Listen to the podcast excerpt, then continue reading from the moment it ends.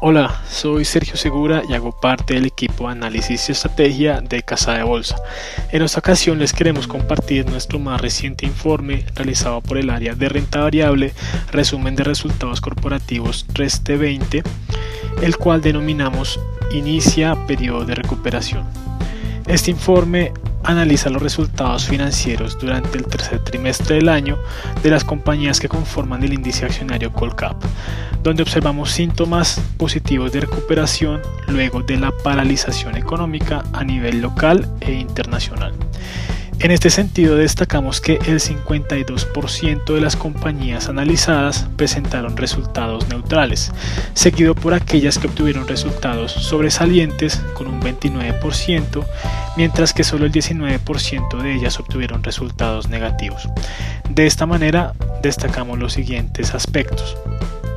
En primera instancia, debemos mencionar que durante el trimestre analizado, las compañías del sector consumo, como Éxito y Nutresa siguen mostrando signos saludables en sus volúmenes de alimentos vendidos a nivel local e internacional.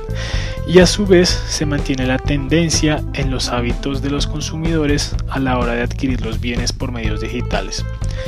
De esta manera, aunque solo consideramos que ISA tuvo resultados positivos, seguimos observando la resiliencia habitual de las compañías que conforman el sector de servicios públicos, como lo son Celsia, al haber mejoras en la generación de energía y mayor de distribución de gas por parte de GEB durante el periodo.